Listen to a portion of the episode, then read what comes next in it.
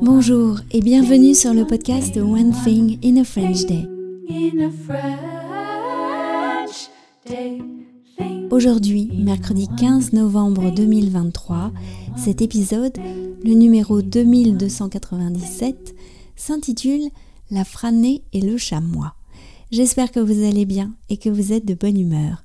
Je m'appelle Laetitia, je suis française, j'habite près de Paris et je vous raconte au travers de ce podcast un petit bout de ma journée.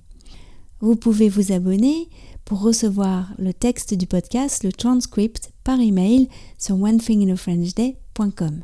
Il existe en deux versions, le texte simple, mais qui est déjà un excellent outil pour améliorer votre compréhension du français et bien plus. Je vous invite à aller voir tous les avantages du texte sur le site du podcast. Donc cette version est à 3 euros par mois ou la version à 5,90 qui prend une autre dimension avec des photos, des notes culturelles, des tournures de phrases utiles, du français naturel, enfin des petites choses comme ça que j'aime bien vous souligner pour vous montrer ce qui est naturel et vous donner le contexte du texte, bien sûr. La frânée et le chamois. Le lendemain de notre rencontre avec François à la crêperie de la Dame Enchanteresse, nous avons décidé de profiter d'une éclaircie pour nous rendre à la Franée. Ce n'était qu'à un peu plus de 2 km de la maison, par une route passant par les bois. Le matin, nous étions allés faire quelques courses en voiture à Clairvaux, Pietro, Lisa et moi, et nous avions aperçu sur le bord de la route un chamois. Il venait sans doute de traverser la route. Il s'était retourné vers notre voiture avant de descendre plus bas dans la forêt, mais il ne semblait pas pressé de s'enfuir. J'adore comme les animaux ont la possibilité de tourner la tête à 180 degrés pour voir ce qui se passe derrière eux. Je ne pensais pas qu'on pourrait voir un chamois par ici, ai-je dit. Ce n'est pas un animal qui est chassé, a demandé Lisa.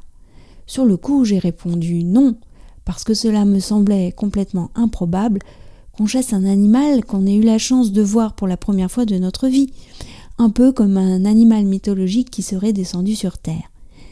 Mais en fait, si, c'est un animal qui est chassé dans la région.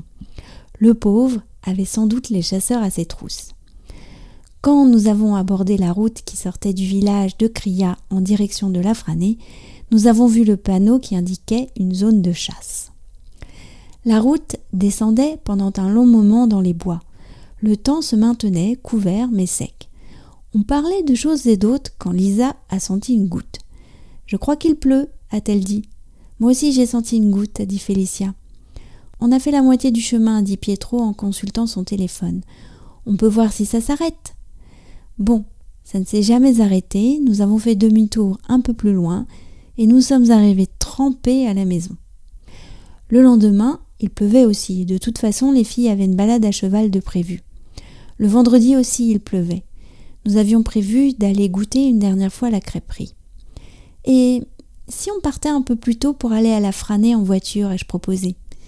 C'est ainsi que nous avons découvert cet endroit merveilleux.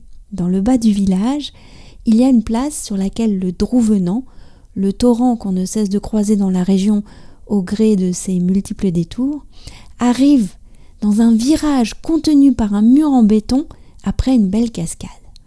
Avec les couleurs automnales, ça fait un sacré effet, à la fois visuel et sonore. François et son gendre avaient bien eu raison de nous parler de cet endroit.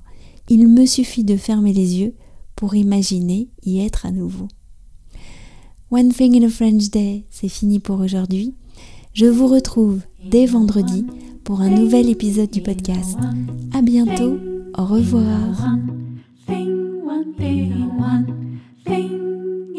In a French